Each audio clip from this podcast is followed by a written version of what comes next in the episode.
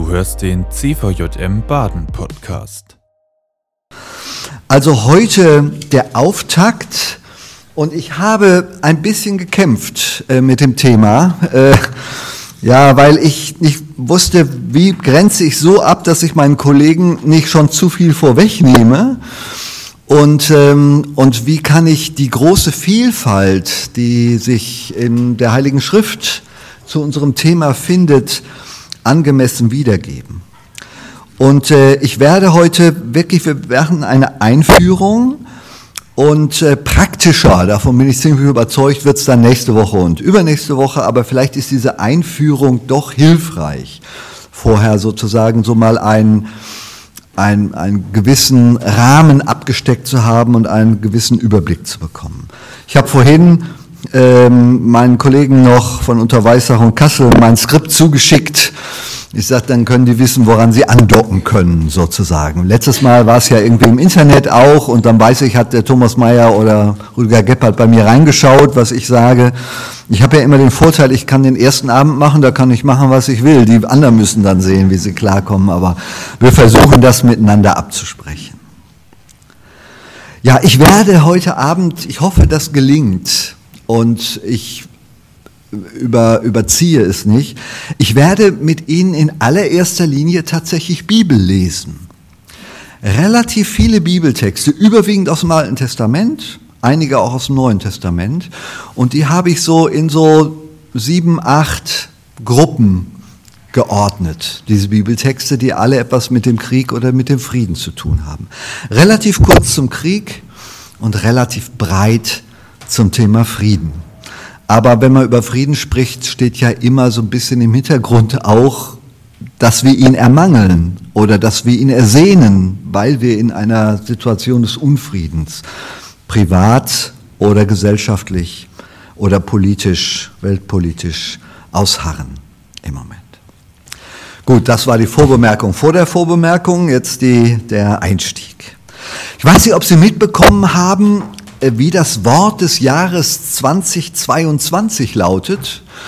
Die Deutsche Gesellschaft für Sprache, die mm, lässt sich immer Zuschriften und Vorschläge machen und entscheidet dann, was das Wort des Jahres 2022 war. Meine Frau und ich haben dann im Internet mal interessanterweise nachgeguckt, welches das in den ganzen letzten Jahren war. 1984 war es zum Beispiel Umweltauto. Da war ich sehr überrascht, dass das, habe ich 1984 nicht mitbekommen, dass das damals schon das Wort des Jahres gewesen sei oder damals überhaupt in aller Munde gewesen sei. Aber fand ich spannend, auch sonst einige spannend, da mal zu gucken, gibt es einen Wikipedia-Artikel wie für alles sozusagen, wo man das findet. Das Wort des Jahres 2022 lautet Zeitenwende und äh, ist einer Rede unseres Bundeskanzlers entnommen, wo er eine Zeitenwende angekündigt hat. Ich gehe ja nach wie vor davon aus, dass die wichtigste Zeitenwende vor gut 2000 Jahren geschehen ist, als Gott in Jesus Christus Mensch wurde und wir deshalb unsere Zeitrechnung danach ausgerichtet haben. Aber vielleicht erleben wir wirklich aktuell eine Wende in der Zeit, und auch in unserem Leben. Das war ja auch ein bisschen diese eine Frage von dir vorhin. Dass wir plötzlich Dinge anfangen müssen, anders einzuordnen, dass bestimmte Selbstverständlichkeiten weggefallen sind und, ähm, und wir neu irgendwie klären müssen, wie wir uns an welchen Stellen verhalten oder positionieren wollen. Auf dem zweiten Platz bei der Abstimmung zum Wort des Jahres hat übrigens äh, ist gelandet Krieg um Frieden. Also um, nicht und. Krieg um Frieden, eine Spannung in sich selber. Geht das?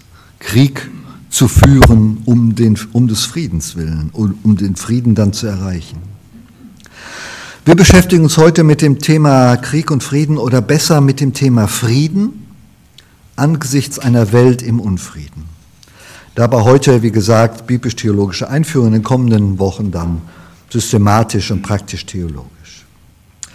Ich kann auch heute nicht ganz auf Hinweise auf den aktuellen Krieg in der Ukraine verzichten.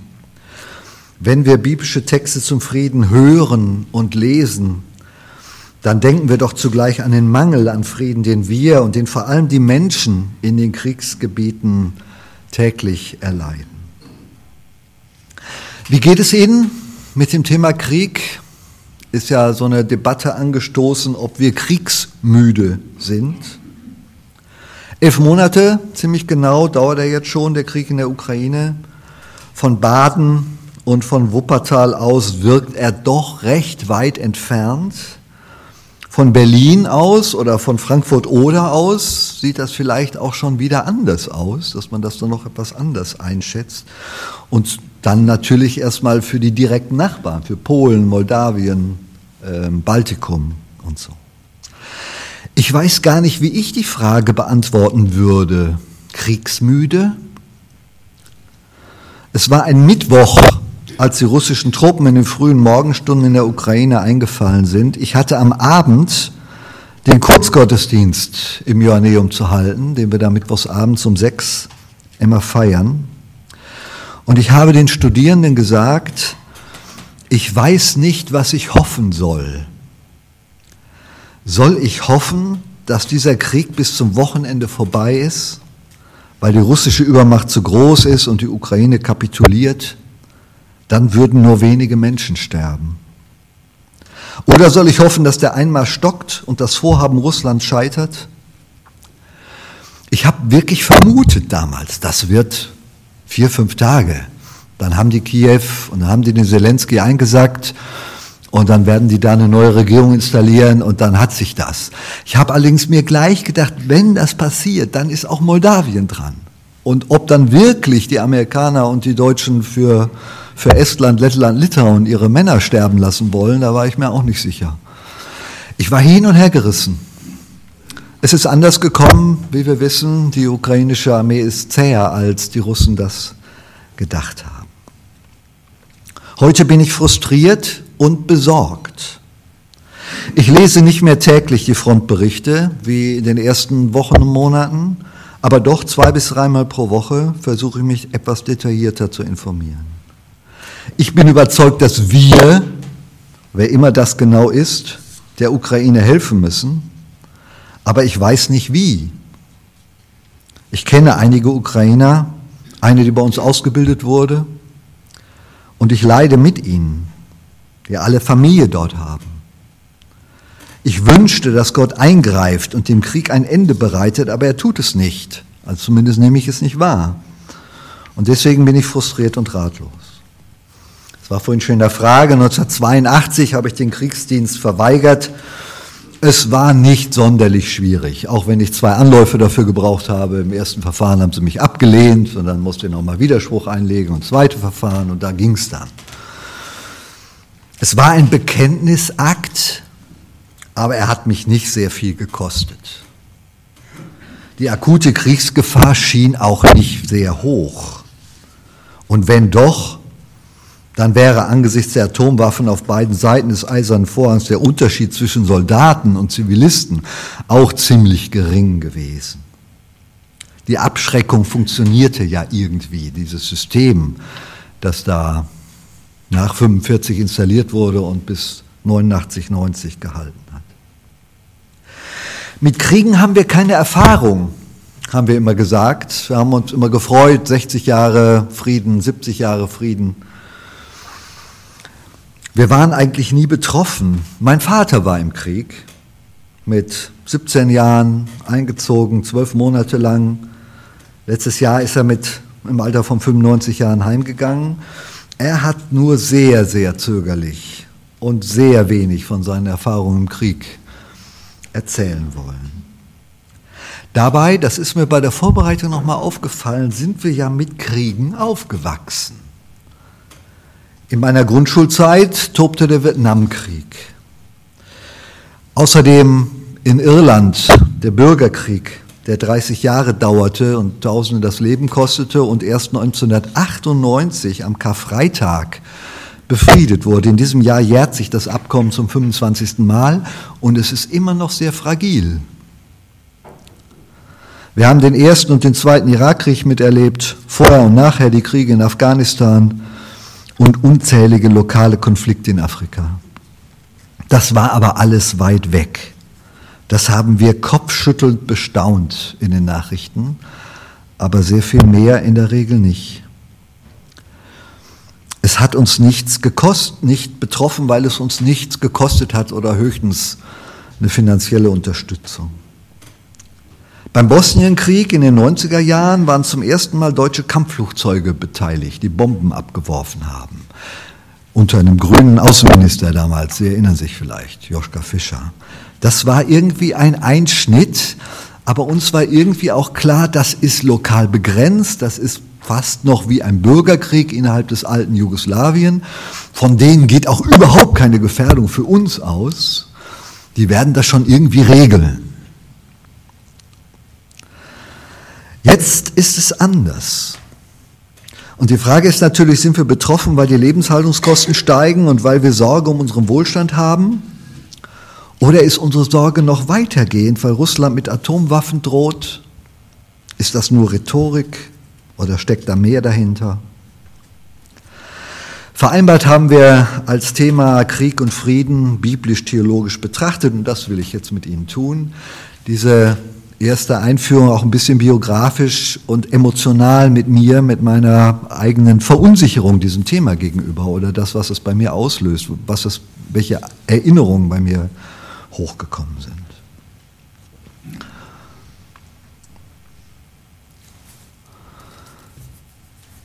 Ja, der Krieg im Alten Testament ist mein erster kurzer Punkt und der etwas ausführlich ist dann Frieden in der Bibel.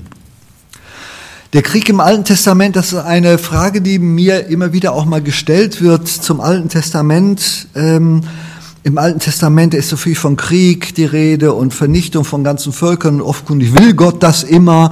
Ist Gott eigentlich ein militanter Gott? Und meine These lautet, Gott unser Gott, der Gott des Alten Testaments, der Gott der Bibel, hat kein Interesse an Rüstungspolitik. Er ist kein Militärgott. Vielmehr heißt es im Psalm 76, Gott zerbricht die Pfeile des Bogens, Schild, Schwert und Streitmacht.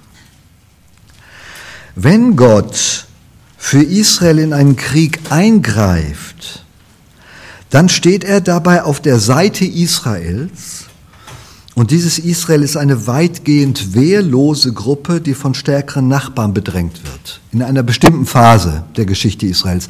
In einer anderen Phase ändert sich das auch nochmal, aber dann ändert sich auch Gottes Haltung dazu. Man kann das ganz schön an bekannten Geschichten deutlich machen. In 2. Mose 14, der Durchzug durchs Schilfmeer.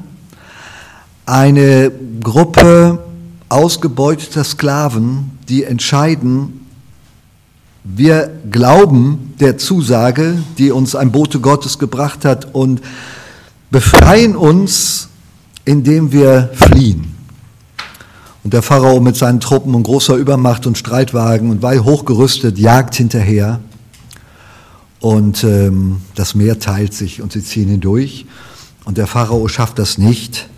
Und ähm, Gott hat eingegriffen, Gott hat ein Wunder für sie getan und hat diese nahezu wehrlose Gruppe von Menschen äh, gerettet. 2. Mose 17, der Sieg gegen die Amalekiter.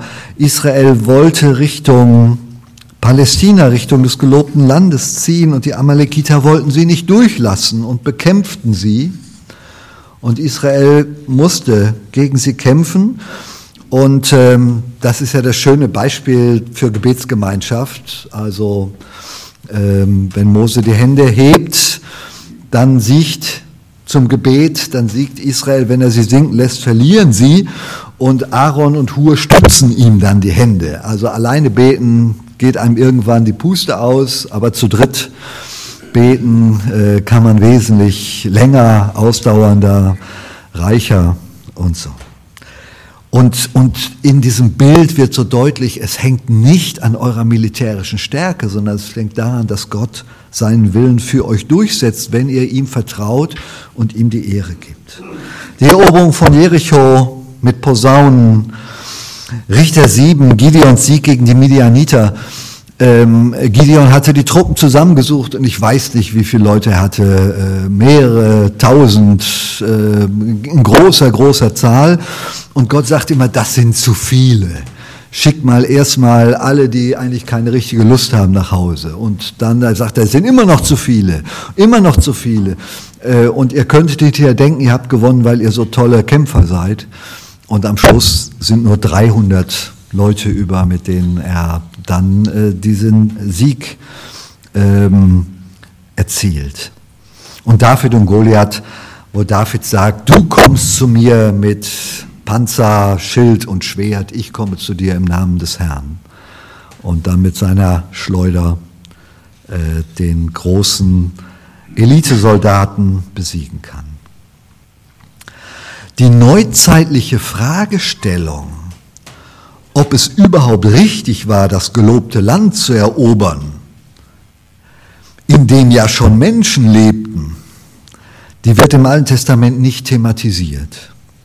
Es war das Land, das Gott seinem Volk zugesagt hatte. Und rein historisch wird es sich eher um eine allmähliche Durchdringung als um eine kriegerische Eroberung gehandelt haben. Im fünften Buch Mose finden sich sehr interessante Aussagen zum Krieg. Da heißt es einmal ganz in dem Sinne, was ich bisher gesagt habe, wenn du in einen Krieg ziehst gegen deine Feinde, und siehst Rosse und Wagen eines Heeres, das größer ist als du, so fürchte dich nicht vor ihnen, denn der Herr dein Gott, der dich aus Ägyptenland geführt hat, ist mit dir. Wenn ihr nun auszieht zum Kampf, so soll der Priester herzutreten und mit dem Volk reden und zu ihnen sprechen, Israel, höre zu. Ihr zieht heute in den Kampf gegen eure Feinde. Euer Herz verzage nicht, fürchtet euch nicht und erschreckt nicht und lasst euch nicht grauen vor ihnen, denn der Herr, euer Gott, geht mit euch dass er für euch streite mit euren Feinden, um euch zu helfen.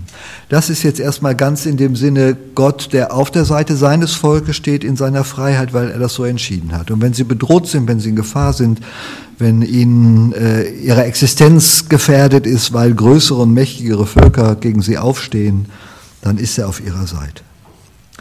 Davon ist Israel, davon ist das Alte Testament überzeugt, dass der Gott Israels seinem Volk beistehen wird eben diese Frage, ob man nicht auf den Krieg hätte verzichten können, ob es nicht eine Form der friedlichen Koexistenz gegeben hätte, die wird an der Stelle gar nicht thematisiert. Die wäre dem Alten Testament dann fremd.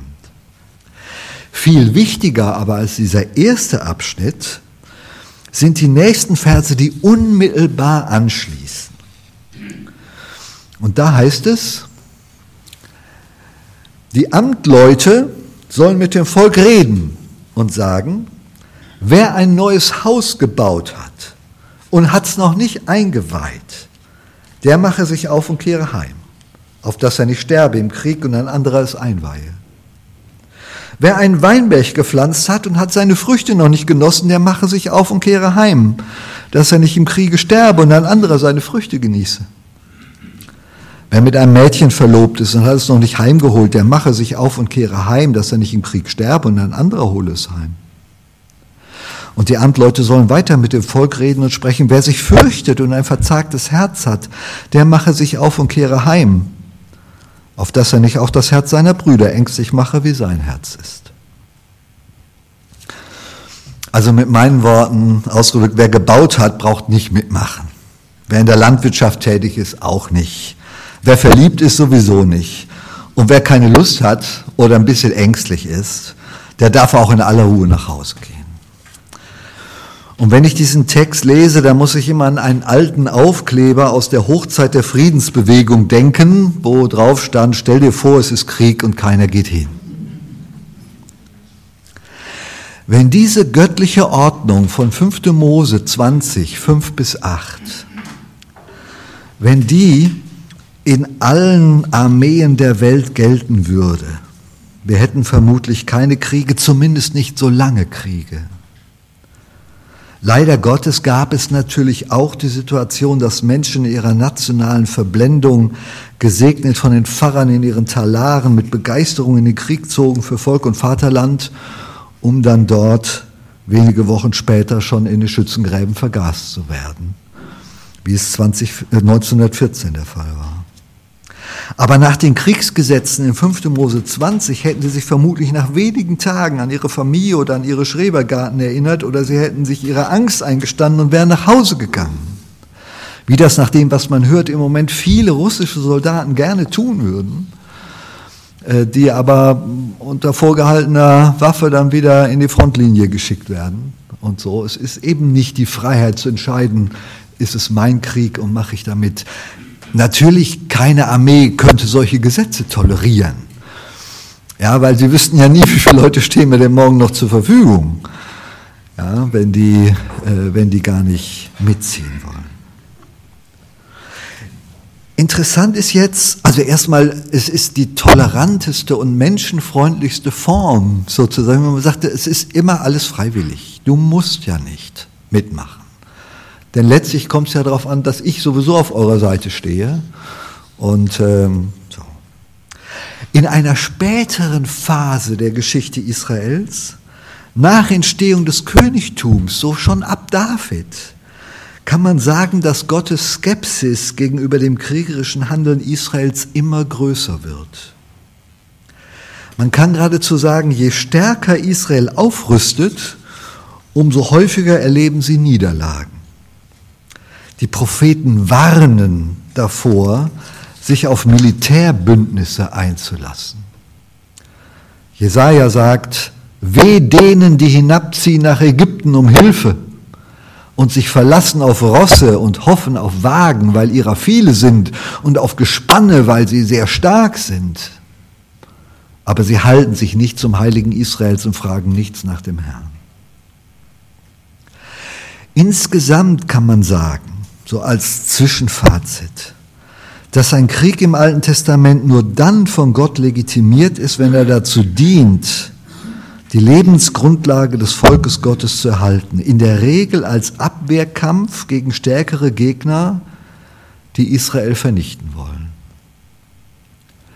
Das Problem im aktuellen Krieg ist ja, dass clever sind sie ja, Putin und auch sein oberster Kirchenmann Kyrill genau dieses Narrativ in, in Russland verbreiten. Wie es ist ein Abwehrkampf, das war Notwehr, dass wir da einmarschiert sind, weil äh, die NATO uns zerstören will, alles Russische vernichten will. Und, ähm, und deswegen deklarieren sie das für einen heiligen Krieg ich kann mich nur entsinnen an Ostern, ich weiß nicht, ob es mitbekommen, wo der Putin da bei so einer großen Veranstaltung, so einem Sportstadion, dann gesagt hat, dass wir von Jesus lernen sollen, der gesagt hat, größere Liebe hat niemand als die, dass er lässt sein Leben für seine Freunde. Und das sei jetzt das, was gefordert sei von den jungen Leuten in Russland, äh, dass sie diese Liebe erzeigen sollen und äh, bereit sind, fürs Vaterland zu sterben. Ja, und das ist ja immer diese, diese ja, diese Drucksituation, ähm, wo das Ganze dann so mythologisch überhöht wird. Wenden wir uns mal ab vom Krieg. Also ich glaube, dass das zum Krieg im AT wirklich auch fast alles ist, was man sagen muss oder sagen kann. Wenden wir uns dem Frieden zu. Ähm, wobei da, wie vorhin schon gesagt, natürlich immer die Abwesenheit des Friedens auch im Hintergrund steht. Weitaus häufiger als vom Krieg ist in der Bibel vom Frieden die Rede. Und ich untergliede das für heute Abend in sieben Unterpunkte und überwiegend habe ich schon genannt mit Texten aus dem Alten Testament, aber dann aber auch neutestamentliche Texte. Und mein erster Punkt heißt Frieden ganzheitlich. Und da habe ich uns nochmal den aaronitischen Segen mitgebracht, den wir alle kennen aus 3. Mose 6, 4. Äh, 4. Äh, Mose, Entschuldigung, 4. Mose 6, 24 bis 26. Der Herr segne dich und behüte dich. Der Herr lasse leuchten sein Angesicht über dir und sei dir gnädig. Und der Herr erhebe sein Angesicht über dich und gebe dir Frieden. Der alttestamentliche Begriff für Friede lautet Shalom und er ist nicht zufällig das Schlusswort und Zielwort des Segens, der auf die Gemeinde gelegt wird, Israels und auch die neutestamentliche Gemeinde. Shalom bedeutet weitaus mehr als die Abwesenheit von Krieg. Vielmehr beschreibt Shalom eine Unversehrtheit oder Ganzheit. Es geht um einen Zustand, der das Leben lebenswert macht. Letztlich kann man sagen, wenn der Shalom fehlt, wird das Ziel des Lebens verpasst. Im Shalom zu leben bedeutet mit sich selbst, mit seiner Geschichte, mit seinem näheren und weiteren Umfeld und zentral auch mit Gott in ganzheitlicher Einheit zu leben, versöhnt zu sein mit dem, was ist und was geworden ist und mit, mit Familie, Freunden, Nachbarn, aber auch mit der Gesellschaft, mit Gott, mit meinem Leben insgesamt in einer Ganzheit zu leben. Diese Ganzheit erleben wir nicht jeden Tag. Deswegen brauchen wir immer diese Zusage des Shaloms und die Erinnerung an den Shalom immer wieder. Weil dies in der Regel ein Ziel bleibt und noch nicht den Ist-Zustand abbildet, deshalb wird dieser Shalom von Gott erbeten und vor Gott in jedem Segen neu erbeten und von ihm als Zielpunkt zugesprochen. Weil der Mensch jenseits von Eden diese friedvolle Ganzheit vermisst, Deshalb wundert es nicht, dass auch im Alten Testament mit dem Begriff Shalom sehr unterschiedlich umgegangen wird. Und da gibt es auch den Umgang, den wir heute auch immer wieder erleben, dass er mit einer Lüge verknüpft wird. Und deswegen habe ich den zweiten Punkt genannt, die Friedenslüge. Ich erspare uns die schlimmsten Texte, wo ein Mensch zum anderen sagt, Friede sei mit dir, Bruder, ihn am Bart packt und ihm dann das Messer zwischen die Rippen rammt. Äh, neben dieser frechen Lüge und Blasphemie gibt es die subtilere Lüge, durch die die Menschen beruhigt werden sollen. Und dagegen stehen die Propheten auf. Und äh, bekannt ist diese Rede, Tempelrede ähm, des ähm, äh, Propheten Jeremia, die wir gleich doppelt finden, auch diesen Vers in Kapitel 6 und in Kapitel 8. Und Jeremia sagt, sie gieren alle, klein und groß, die Priester und Propheten und Oberen, nach unrechtem Gewinn. Und Propheten und Priester gehen alle mit Lüge um und heilen den Schaden meines Volks nur oben hin, indem sie sagen, Friede, Friede. Und ist doch nicht Friede. Und Hesekiel fast gleich sagt er, weil sie mein Volk verführen und sagen Friede, wo doch kein Friede ist. Und weil sie, wenn das Volk sich eine Wand baut, sie mit Kalk übertünchen. Das sind die Propheten Israels, die Jerusalem wahrsagen und predigen Friede, wo doch kein Friede ist, spricht Gott der Herr. Sie heilen den Schaden meines Volkes nur oben hin, also oberflächlich, äußerlich. Die fromme Soße wird drüber gegossen. Das gibt es heute auch. Und Jeremia und Hesekiel machen bei dieser heile Weltlüge nicht mit. Wenn die Dinge schief sind, dann muss man sie auch schief nennen und nicht sagen, ach, alles gut, alles gut, wird schon alles passen. Das Neue Testament greift das auf. 1. Thessalonicher Brief, da schreibt Paulus, wenn sie sagen werden, es ist Friede, es hat keine Gefahr, dann wird sie das Verderben schnell überfallen, wie die Wehen eine schwangere Frau, und sie werden nicht entfliehen. Also hier in einem endzeitlichen Kontext sagt er, wenn, wenn alle sich gegenseitig immer nur beruhigen, dann ist vielleicht die Gefahr größer als in der Zeit, wo man wachsam ist. Der Jakobusbrief der macht darauf aufmerksam, dass das Bekenntnis zum Frieden eben kein Lippenbekenntnis bleiben darf. Vielmehr wird die Solidaritätsbekundung und der Friedensgruß nur dann glaubwürdig, wenn wir auch das liefern, was zum Frieden und zum Leben dient. Jakobus 2, spreche jemand unter euch zu ihnen, also Leute in Not, Leute auf der Wanderschaft, die durchziehen durch die Gemeinde und sich da auch als Christen vielleicht zu erkennen geben. Spreche jemand unter euch zu ihnen, geht hin in Frieden, wärmt euch und sättigt euch. Ihr gäbet ihnen aber nicht, was der Leib nötig hat. Was könnte ihnen das helfen? So ist auch der Glaube, wenn er nicht Werke hat, tot in sich selber. Jakobus 2, 16 und 17. Also das jemandem Frieden zuzusprechen und sagen, super, ich wünsche dir alles Gute, der hat Hunger, du musst ihm schon auch was zu essen geben, sonst hilft ihm die Zusage des Friedens, die dem sagst nichts. Wenn du nicht, oder wenn er nichts anzuziehen hat und die Temperaturen gegen 0 Grad gehen oder so, oder nur ein T-Shirt, dann musst du gucken, ob du nicht noch eine Jacke hast, die du vielleicht, weil du sieben Jacken hast, auch entbehren könntest und ihm die mitgibst. Spreche jemand unter euch, geht hin im Frieden, wärmt euch und sättigt euch, ihr gäbet ihnen aber nicht, was der Leib nötig hat, was könnte ihnen das helfen? Deshalb, es darf nicht beim Lippenbekenntnis bleiben. Die Friedenslüge darf nicht eine platte, gemeine Lüge sein, aber auch nicht so eine Verschleierung dessen, was alles schwierig ist. Sie darf auch nicht ein Lippenbekenntnis bleiben. C.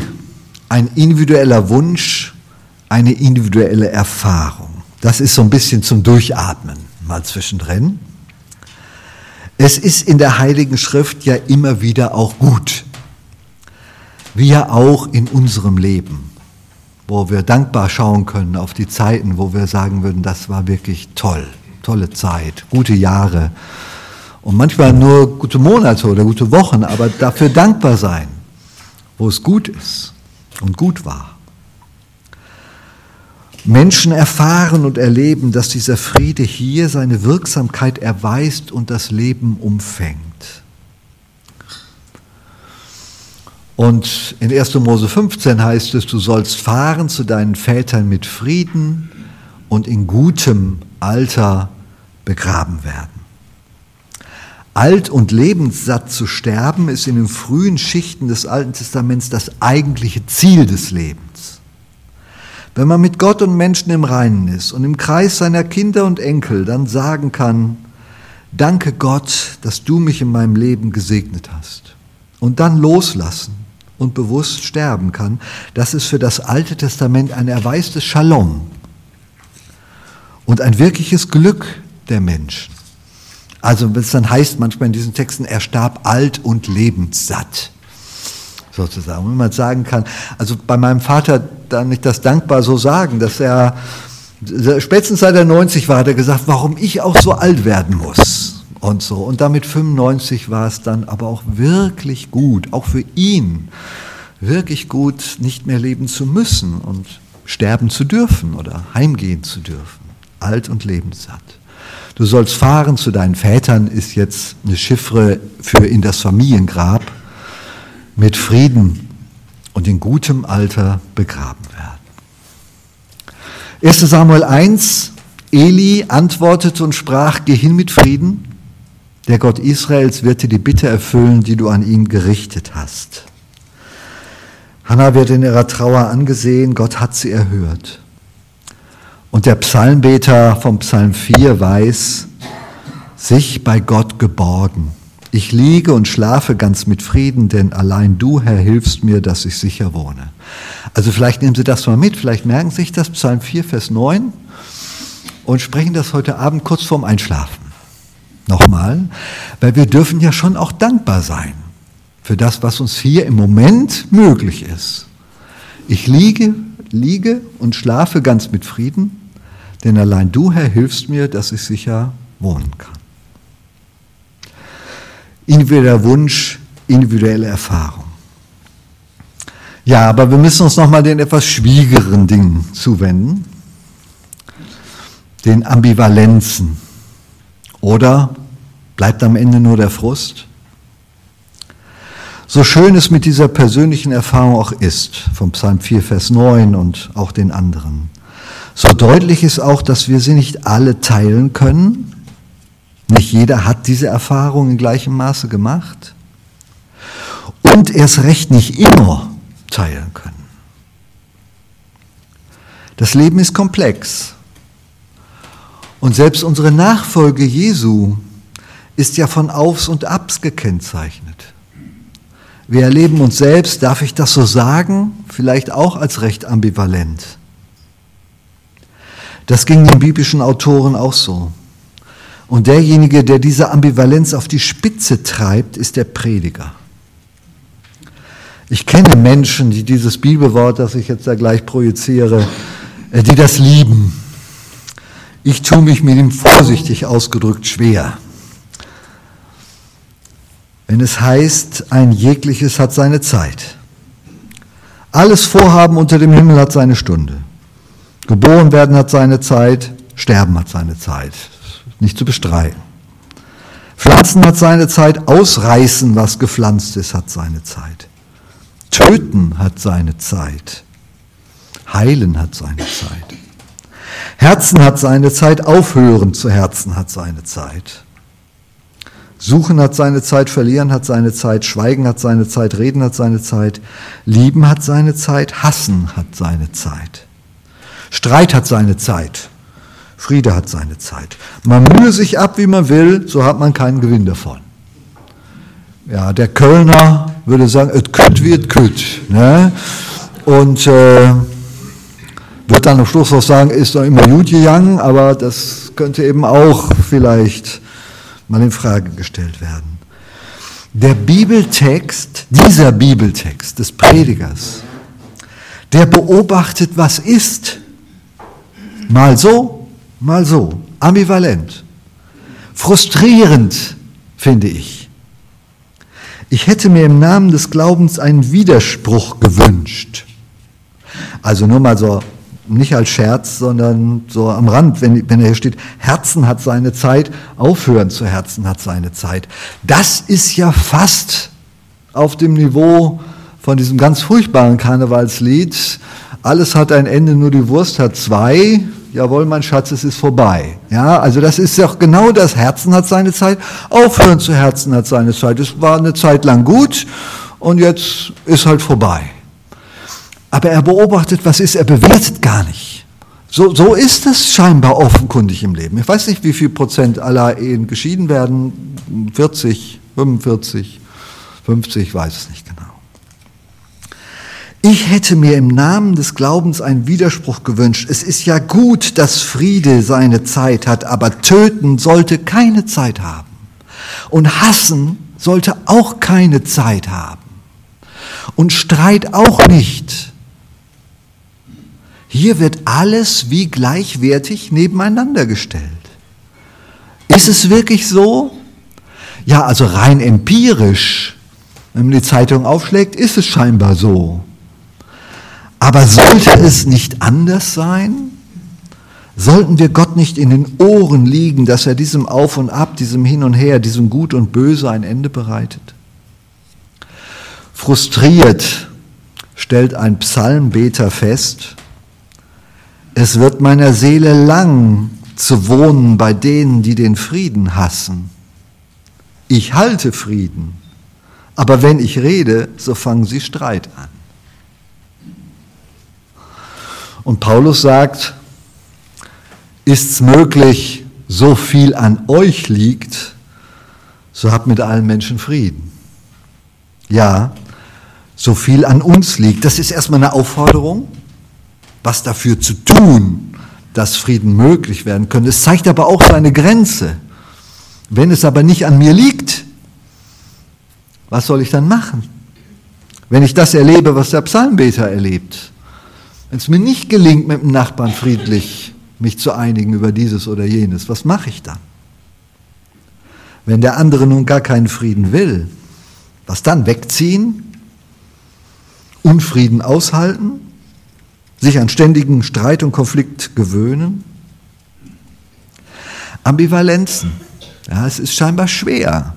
Und die Menschen der Bibel haben es auch als schwer erlebt. Dieser Psalmbeter hat es als schwer erlebt, damit klarzukommen, dass er den Frieden hält, aber die anderen den Frieden hassen und ständig Streit anfangen und ihm das Leben versauern dadurch.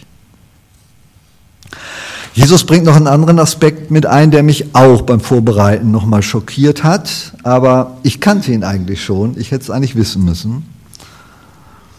Er sagt nämlich in Matthäus 10, ihr sollt nicht meinen, dass ich gekommen bin, Frieden zu bringen auf die Erde. Ich bin nicht gekommen, Frieden zu bringen, sondern das Schwert. Denn ich bin gekommen, den Menschen zu entzweien mit seinem Vater und die Tochter mit ihrer Mutter und die Schwiegertochter mit ihrer Schwiegermutter. Und des Menschen Feinde werden seine eigenen Hausgenossen sein. Ja, Witzbolde haben immer gesagt, ja, das mit der Schwiegertochter und der Schwiegermutter, das passiert ja häufiger. Aber es geht ja hier um was viel Dramatischeres. Offenkundig garantiert auch die Gemeinschaft mit Jesus kein friedlich, sorgenfreies Leben. Wer Jesus nachfolgen will, kann in Konflikte mit seinem unmittelbaren Umfeld geraten. Wir können uns das in unserer weitgehend toleranten Gesellschaft kaum vorstellen. Also wir hatten eine Studierende bei uns, äh, die ist jetzt im Dienst und macht einen richtig guten Dienst, aber die Familie hat der die Hölle heiß gemacht. Also die war 24 Jahre, glaube ich, oder 23, als bei uns angefangen hat, aber die wollten partout nicht, äh, dass, die, dass die das macht. Ja, auch die einzige, die zur Kirche und zum Jugendkreis ging oder so in der ganzen Familie. Und die haben einen Druck ausgeübt. Kein Cent kriegst du von uns und das ist furchtbar und was ist das für eine Sekte, wo du da bist und so. Und, und das war ein schwer, da kam die Mutter angerauscht bei mir und hat auf mich eingeredet. Und sie stand, las ganz still daneben und ich habe gesagt, das, bitte, Ihre Tochter ist volljährig, akzeptieren Sie die Entscheidung Ihrer Tochter. Und das haben Sie nicht zu entscheiden und, und so. Ja, also es gibt das auch, kann das auch ähm, bei uns passieren.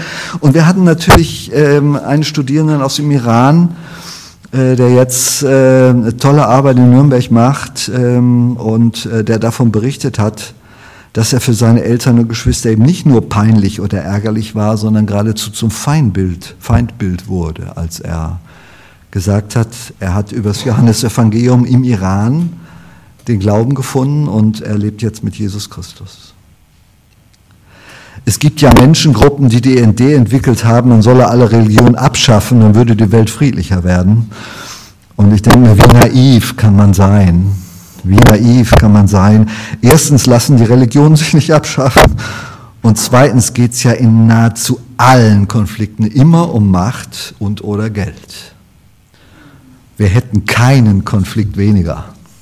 Wir hätten sehr wahrscheinlich noch mehr Konflikte, wenn es nicht Glaube, Liebe, Hoffnung gäbe.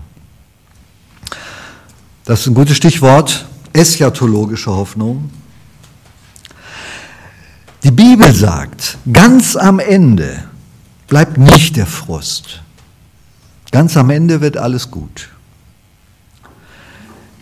Ich will Frieden geben in eurem Lande, dass ihr schlafet und euch niemand aufschrecke. Ich will die wilden Tiere aus eurem Lande wegschaffen und kein Schwert soll durch euer Land gehen. Ist zugesagt schon in 3. Mose 26, Vers 6.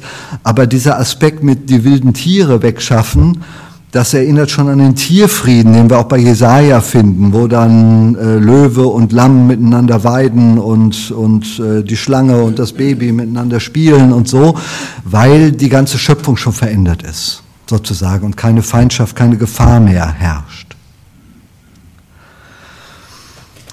Die eschatologische Hoffnung der Christen wird ja immer wieder kritisiert. So nach dem Motto, ja, die Christen malen sich das Ende schön, um hier die traurige Wirklichkeit zu verdrängen. Schon Heinrich Heine sprach vom Eier Popeye vom Himmel. Aber so ist es nicht. Und deshalb ist dies heute auch nicht mein letzter Punkt. Ganz bewusst habe ich das nicht an das Ende gestellt, sondern es kommen noch zwei Punkte äh, hier nach. Trotzdem Unsere eschatologische Hoffnung ist wichtig. Ohne diese Hoffnung wäre eine Einzelzelle in einem aggressiv atheistischen Staat nicht auszuhalten. Ohne diese Hoffnung wäre aber auch eine viel zu frühe Krebsdiagnose nicht auszuhalten. Ohne diese Hoffnung könnte man letztlich nur leben, ja, Carpe diem, lasst uns den Tag nutzen, lasst uns noch mal feiern, wer weiß, wie lange wir noch können. Und dieser, die, dieser Aspekt, dass dieses Leben der Vorbereitung und Wegbereitung für das ewige Leben dient, prägt unseren Glauben ganz entscheidend, auch wenn wir es manchmal aus dem Blick verlieren. Und, und natürlich haben hat die Kirche vielleicht manchmal übertrieben, in der Geschichte hier vom Jammertal zu sprechen und dann da von der ewigen Erlösung. Und Heinrich Heine hatte natürlich zu Recht den Vorwurf, dass die Priester und Oberen vor allen Dingen den ganzen Armen immer sagen, wie schön es im Himmel ist, damit hier nur ja keiner auf den Gedanken kommt, an seiner Armut müsse was verändert werden. Und man müsste mal vielleicht den Reichtum ein bisschen anders verteilen in der Gesellschaft im 19. Jahrhundert, ähm, als, das damals, äh, als das damals der Fall war. Außerdem ist unsere Hoffnung keine rein jenseitige. Wir erhoffen, dass wir hier noch ein Friedensreich erleben werden. Wir sollten Gott beim Wort nehmen und ihn mit unseren Gebeten bedrängen. Der Hinweis des Neuen Testaments, ihr habt nicht, weil ihr nicht bittet, den sollten wir vielleicht ein bisschen ernster nehmen. Wie intensiv beten wir denn für diesen Frieden? Also, sage ich zumindest mal selbstkritisch bei mir. Die Propheten entdecken eine Verheißung, in der die Ewigkeit nicht immer genannt ist und die trotzdem als Verheißung schon zugesagt zum Beispiel diese Utopie, sagen viele, aber warum sollte es eine Utopie bleiben? Viele Völker werden hingehen und sagen, kommt, lasst uns auf den Berg des Herrn gehen zum Hause des Gottes Jakobs, dass er uns lehre seine Wege und wir wandeln auf seinen Steigen. Denn von Zion wird Weisung ausgehen und das Herrn Wort von Jerusalem. Und er wird richten unter den Heiden und zurechtweisen viele Völker. Da werden sie ihre Schwerter zu Flugscharen und ihre Spieße zu Sicheln machen denn es wird kein Volk wieder das andere das Schwert erheben und sie werden hinfort nicht mehr lernen, Krieg zu führen. Ja, ich gebe zu, ich bin auch skeptisch, ob ich das noch erleben werde. So hochgerüstet, wie diese Welt ist und jetzt erst richtig anfängt hochzurüsten. Zeitenwende. 100 Milliarden Sondervermögen, von dem wir jetzt inzwischen wissen, dass es überhaupt nur für fünf Flugzeuge und drei Panzer reicht oder ich weiß nicht genau, wie, wie viel man dafür kaufen kann. Ähm, also ich bin auch skeptisch, ob ich das noch erleben werde, aber für diese Welt, für meine Kinder und potenziellen Enkel, mehr noch für die unter Krieg und Verfolgung Leidenden, möchte ich diese Verheißung ernst nehmen und eigentlich täglich darum bitten, dass unser Gott sie umsetzen möge. Dass wir das erleben dürfen, dass die Waffen schweigen und dass die Völker aufeinander zugehen. Glauben kann man das menschlich gesehen nicht, aber sollte Gott etwas unmöglich sein? Und wenn wir ihn bitten, wenn wir darin eins würden, ihn darum zu bitten, diese Verheißung umzusetzen, nicht in so einer Wir schaffen das äh, Euphorie, wie es vielleicht die Friedensbewegung mal eine Zeit lang hatte, sondern zu sagen, das kann sowieso nur Gott schaffen, diese Herzensumkehr der Mächtigen. Es gibt die Verheißung, dass Jesus die Herrschaft antritt, spätestens mit seiner Wiederkunft. Und sein Reich wird ein Friedensreich sein. Wir lesen das am Weihnachten. Denn uns ist ein Kind geboren, ein Sohn ist uns gegeben und die Herrschaft ruht auf seiner Schulter und er heißt Wunder, Rat, Gott hält, ewig Vater, Friede, Fürst auf dass seine Herrschaft groß werde und des Friedens kein Ende auf dem Thron Davids und in seinem Königreich, dass er stärke und stütze durch Recht und Gerechtigkeit von nun an bis in Ewigkeit. Solches wird tun der Eifer des Herrn Zebaoth. Ich sagte ja, wir lesen diesen Text am Heiligabend, wir sollten ihn häufiger lesen und unsere Hoffnung auf sein Friedensreich in Zeit und Ewigkeit nicht aufgeben. Vorletzter Punkt. Messianisch, evangelistisch, soteriologisch.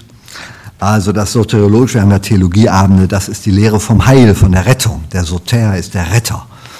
Messianisch, also ganz für den von Gott gesandten Messias, Jesus Christus. Und evangelistisch ist die Botschaft weitergeben. Wir sollten in unserer Hoffnung auf den Frieden Gottes nicht passiv bleiben oder passiv werden. Wir sollten nicht aufgeben. Und in zwei Richtungen möchte ich mich und Sie ermutigen, aktiv zu werden. Zum einen in Richtung auf Gott, Er ist unser erster Ansprechpartner. Er ist der Friedenstifter, der Friedefürst, der Schöpfer und Vollender dieser Welt. Er hat versprochen, unser Gebet zu hören, uns nahe zu sein, mit uns im Gespräch zu sein. Beim Streben nach Frieden bleibt er unser erster Gesprächspartner. Zum anderen aber dürfen wir uns von ihm senden lassen. Wir haben eine Friedensbotschaft, die wir weitersagen können. Wir leben in einer Friedensgemeinschaft, trotz unserer Fehler, zu der wir einladen können. Ich hoffe wirklich, dass es in unseren Vereinen und Werken und meinen anders zugeht als in der Welt und dass Menschen dort eine Kultur und einen Umgang miteinander entdecken, den sie so vielleicht noch nicht kennen und den sie als wohltuend erleben. Also zumindest sollten wir versuchen, es so darzustellen, also es so zu leben. Nicht als Show, sondern als Substanz.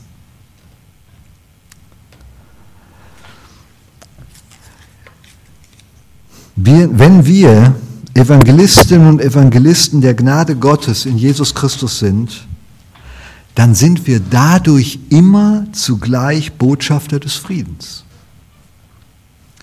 Die ersten Evangelisten finden wir beim Propheten Jesaja.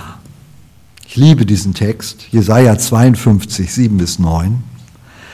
Da heißt es, wie lieblich sind auf den Bergen die Füße der Freudenboten die Freudenboten, das sind die Evangelisten. Das steht auch genauso in der griechischen Übersetzung des Alten Testaments. Die Evangelisten. Wie lieblich sind die auf den Bergen die Füße der Freudenboten, der Evangelisten, die da Frieden verkündigen, Gutes predigen, Heil verkündigen, die sagen zu Zion, dein Gott ist König. Deine Wächter rufen mit lauter Stimme und rühmen miteinander, denn alle Augen werden es sehen, wenn der Herr nach Zion zurückkehrt. Seid fröhlich und rühmt miteinander, ihr Trümmer Jerusalems, denn der Herr hat sein Volk getröstet und Jerusalem erlöst. Die Freudenboten, das sind die Evangelisten. Wir dürfen solche Freudenboten sein und den Menschen Frieden verkündigen, Gutes predigen, Heil verkündigen. Wir sollen ihnen sagen, Gott ist König. Er ist gekommen, er ist da und er wird wiederkommen. Das mag im Einzelfall nicht einfach sein, aber in der Summe schon. Wenn wir unseren Glauben ernst nehmen, wenn wir Jesus ernst nehmen, dann sollten wir diese Botschaft teilen, indem wir zugleich mutig und sensibel dieses tun, die Botschaft zu teilen, tragen wir zugleich zum Frieden bei. Ich bin überzeugt, dass wenn wir das Evangelium teilen mit den Menschen, tragen wir zum Frieden in unserer Welt bei.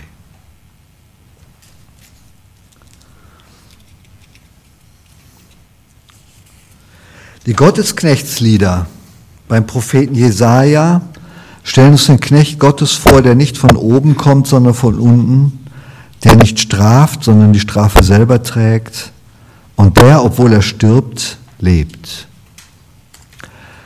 Das lesen wir am Karfreitag, die alttestamentliche Lesung des Karfreitags, das vierte Gottesknechtslied. Er ist um unserer Missetat willen verwundet und um unserer Sünde willen zerschlagen. Die Strafe liegt auf ihm, auf dass wir Frieden hätten. Und durch seine Wunden sind wir geheilt. Eine bessere Botschaft gibt es nicht. Teilen Sie bitte diese Botschaft. Also ich kenne keine, die besser wäre, als es hier zusammengefasst ist. Die Strafe liegt auf ihm, auf dass wir Frieden hätten. Durch seine Wunden sind wir geheilt. Stellvertretung. Rechtfertigung des Sünders allein aus Gnaden. Die Friedensbotschaft rahmt die Jesusgeschichte. Weiß nicht, ob Ihnen das schon aufgefallen ist. Von den Engeln bei den Hirten auf dem Felde, die sagen Friede auf Erden, den Menschen seines Wohlgefallens, bis hin zum Ostertag. Am Abend aber dieses ersten Tages der Woche, als die Jünger versammelt und die Türen verschlossen waren aus Furcht vor den Juden, kam Jesus, trat mitten unter sie und spricht zu ihnen, Friede sei mit euch. Und als er das gesagt hatte, zeigte er ihnen die Hände und seine Seite. Da wurden die Jünger froh, dass sie den Herrn sahen. Da sprach Jesus abermals zu ihnen, Friede sei mit euch. Wie mich der Vater gesandt hat, so sende ich euch. Und als er das gesagt hatte, blies er sie an und spricht zu ihnen, nehmt hin den Heiligen Geist. Und nach acht Tagen waren seine Jünger abermals drinnen versammelt und Thomas war bei ihnen. Kommt Jesus, als die Türen verschlossen waren, tritt mitten unter sie und spricht, Friede sei mit euch.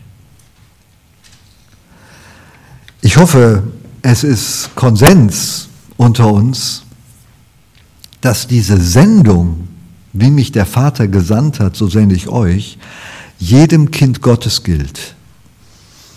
Also man darf das nicht auf irgendwelche CVM-Sekretäre, Pfarrer oder Jugendreferenten abschieben oder so. Die Sendung ist eine für jedes Kind Gottes gemeinte Sendung.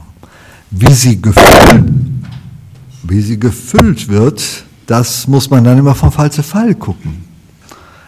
Ja, und äh, so, aber, aber wir sollten uns dieser, diesem Auftrag, der gleichzeitig unsere größte Würde ist, was ist das für eine Auszeichnung? Gleich wie mich mein Vater gesandt hat, sende ich euch. Das ist ja toll, man, man könnte auch sagen, er hätte doch bessere finden können oder so.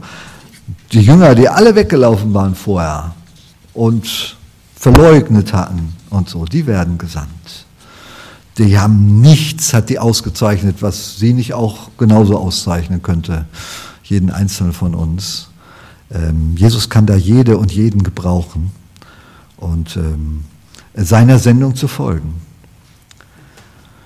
Diese Friedensbotschaft gilt nicht im privaten Wohlbefinden, sondern sie soll geteilt werden. Wie mich der Vater gesandt hat, so sende ich euch. Und Paulus sagt, da wir nun gerecht geworden sind durch den Glauben, haben wir Frieden mit Gott durch unseren Herrn Jesus Christus. Kritische Menschen würden jetzt fragen, ändert sich denn dann überhaupt etwas? Ja und nein, würde ich sagen. Wenn wir in Christus sind, bleibt oft äußerlich erstmal sehr viel gleich. Und doch hat sich alles geändert. Dieser Friede hält in Zeit und Ewigkeit und er hält auch in Zeiten des Krieges, der Verfolgung und der Not. Ist jemand, auch dieses Pauluswort, ist jemand in Christus, ist eine neue Kreatur. Das Alte ist vergangen, siehe Neues ist geworden. Und wir sagen ja, aber also ich merke aber an mir gar nicht so viel Neues. Ich habe immer noch, reg mich immer noch auf, wenn einer ein falsches Stichwort sagt oder ich habe immer noch äh, dieses oder jenes Problem in meinem Leben. Aus der Perspektive Gottes ist alles neu geworden. Haben sich die Dinge verändert. Da wir nun gerecht geworden sind durch den Glauben, haben wir Frieden mit Gott durch unseren Herrn Jesus Christus. Und das ermöglicht erst alles andere. Dass wir uns senden lassen, dass wir ins Gebet gehen, dass wir uns einsetzen für Menschen. Letzter Punkt, Friede und Gerechtigkeit, und passt wunderbar zum Lehrtext, den wir heute hatten. Den Zusammenhang zwischen Frieden und Gerechtigkeit kenne ich schon lange, aber ich verliere ihn immer wieder aus dem Blick. Und vielleicht liegt das auch daran, dass ich allzu oft auf den individuellen Seelenfrieden fixiert bin. In der Bibel werden Friede und Gerechtigkeit sehr oft miteinander gekoppelt. Und das stellt uns vor ethische und politische Herausforderungen. Schauen wir zunächst auf einen ersten Bibeltext. Gott gibt dein Gericht dem König und deine Gerechtigkeit dem Königssohn, dass er dein Volk richte mit Gerechtigkeit und deine Elenden rette. Lass die Berge Frieden bringen für das Volk und die Hügel Gerechtigkeit. Zu seinen Zeiten soll blühen die Gerechtigkeit und großer Friede sein, bis der Mond nicht mehr ist, also für immer und ewig. Die Bibel ist zutiefst überzeugt, dass Friede und Gerechtigkeit zwei Seiten einer Medaille sind. Es gibt keinen Frieden ohne Gerechtigkeit. Wer den Begriff Gerechtigkeit in der Bibel näher untersucht, der entdeckt, dass die Gerechtigkeit zwei Aspekte enthält. Ich weiß nicht, kann sogar sein, dass ich das hier schon mal gesagt habe, weil ich das häufiger mal einbaue, aber das lohnt sich in der Wiederholung. Gerechtigkeit ist einmal die vertikale Beziehung zwischen Gott und mir, Die Gerechtigkeit Gottes, die mir geschenkt wird und die Gerechtigkeit, die er von seinem Volk erwartet. Und dann gibt es die horizontale Gerechtigkeit zwischen Mensch und Mitmensch. Und diese beiden sind aneinander gekoppelt. Die Propheten sagen Israel, wenn diese Gerechtigkeit, Gemeinschaftstreue, habe ich mal gelernt im Unterricht, wäre das die bessere Übersetzung für das Wort Zedakah, das da im Hebräischen steht, Gemeinschaftstreue. Wenn die Gemeinschaftstreue zwischen Mensch und Mitmensch, vor allen Dingen ist gemeint mit jemandem, der stark und gesund und, und äh, gut situiert lebt und einem Armen, das war natürlich in einer Zeit, wo es kein Bürgergeld gab und keine Krankenrenten- und Arbeitslosenversicherung, nochmal wesentlich elementarer, dass man sich derer annahm. Wenn da die Gerechtigkeit nicht funktioniert, ist sofort diese Gerechtigkeit in Frage gestellt. Gott koppelt das aneinander und der Prophet Amos sagt sinngemäß, weil ihr Witwen und Waisen bedrängt, weil ihr bei Gericht die Richter bestecht, um eure Interessen durchzusetzen, weil ihr eure Knechte und Mägde schlecht behandelt, nehme ich nicht mehr an euren Gottesdiensten teil. Ich mag das Geplär eurer Lieder nicht mehr hören.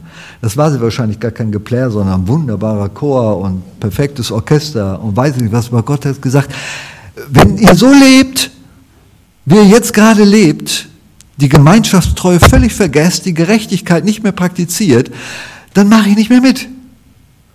Ich erwarte, dass die Beziehung, die ihr zu mir habt und ich zu euch habe, dass sie sich auswirkt darauf, wie ihr mit den Mitmenschen umgeht.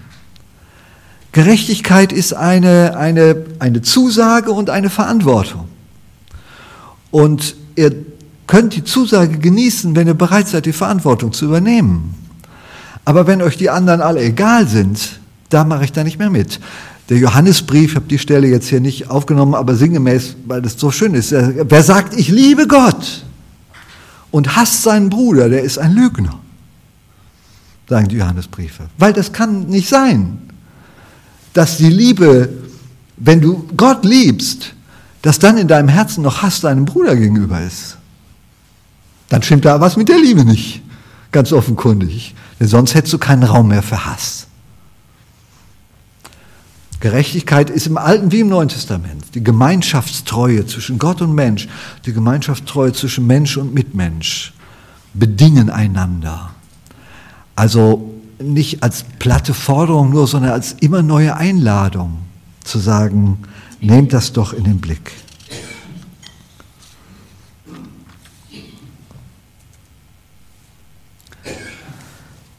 Ein sehr bekannter Psalm in dem Zusammenhang, der, wie die Psalmen das ja so sind, in poetischer, blumiger Sprache das Ganze zum Ausdruck bringt, könnte ich doch hören, was der Herr redet, dass er Frieden zusagte seinem Volk und seinen Heiligen, damit sie nicht in Torheit geraten.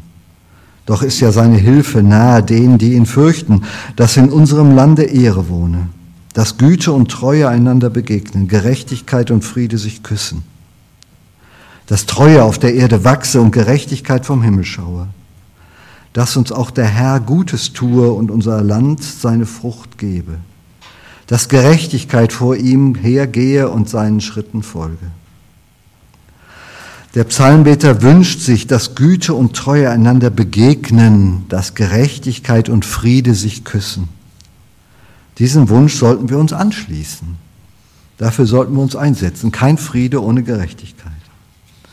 Paulus sagt, das Reich Gottes ist nicht Essen und Trinken, sondern Gerechtigkeit und Friede und Freude in dem Heiligen Geist. Wer darin Christus dient, der ist Gott wohlgefällig und bei den Menschen geachtet. Darum lasst uns dem nachstreben, was zum Frieden dient und zur Erbauung untereinander. In den Seligpreisungen und damit schließe ich dann auch, in den Seligpreisungen kommt ja auch der Friede vor, aber auch die Gerechtigkeit, und zwar gleich doppelt. Also das heißt, einmal selig sind die Friedfertigen oder die Friedensstifter, hat man früher übersetzt, denn sie werden Gottes Kinder heißen. kommt aber auch vor, selig sind, die da hungert und dürstet nach der Gerechtigkeit, denn sie sollen satt werden. Und selig sind die um der Gerechtigkeit willen verfolgt werden, denn ihrer ist das Himmelreich. Damit kommen wir zum Ende und ich lande nochmal bei der Ukraine. Sherhil Chadan hat im vergangenen Jahr den Friedenspreis des deutschen Buchhandels verliehen bekommen. Er sagt, Friede ohne Gerechtigkeit ist kein Friede. So ähnlich haben es auch etliche kirchliche und politische Verlautbarungen gesagt. Frieden ohne Gerechtigkeit ist nicht möglich. Ohne Gerechtigkeit würde, selbst nach einem Waffenstillstand, der Krieg nur auf andere Art und Weise weitergeführt und zementiert werden. Aber was bedeutet Gerechtigkeit für ein Land, das überfallen wurde und dessen Infrastruktur, Energie und Wasser, Schulen, Brücken, Wohnhäuser und so weiter zerstört wurden? Der ukrainische Präsident Zelensky sagt, die Täter müssen bestraft werden. Wie soll das gegenüber der russischen Regierung umgesetzt werden? Und was bedeutet Gerechtigkeit für die russischen Rekruten, die an der Front verheizt werden? Ich habe großen, großes Verständnis für den Kampf der Ukraine und trotzdem bin ich nach wie vor ratlos. Shahid Chadan sagt weiter, die ukrainischen Schriftsteller verstehen, dass sie für ihr Land kämpfen müssen. Sie wissen ganz genau, warum sie zu Waffen greifen. Mit Militarismus hat das nichts zu tun. Es geht um die Notwendigkeit, unsere Freiheit, unsere Unabhängigkeit und unsere Zukunft zu, zu verteidigen.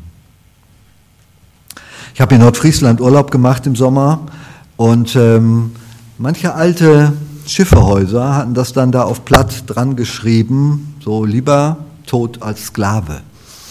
So aus den Kämpfen damals gegen die dänische Oberherrschaft und wo sie nah am Verhungern waren und dann zum Aufstand gegriffen haben, lieber tot als Sklave.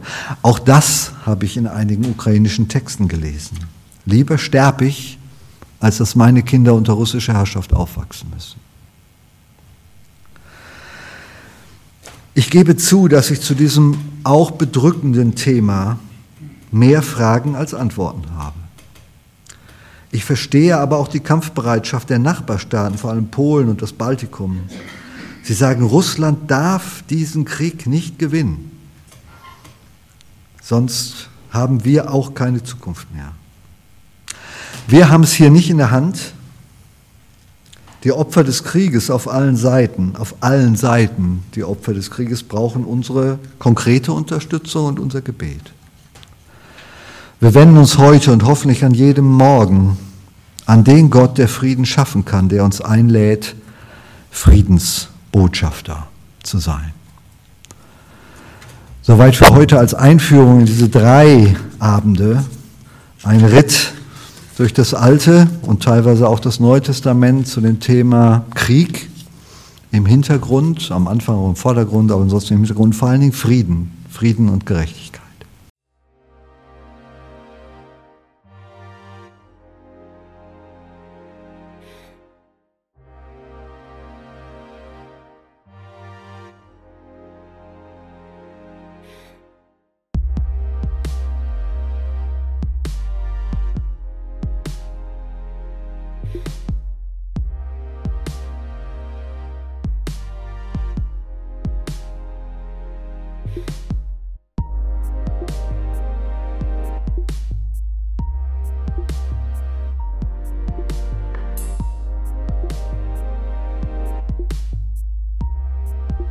Das war die aktuelle Folge des CVJM Baden Podcast.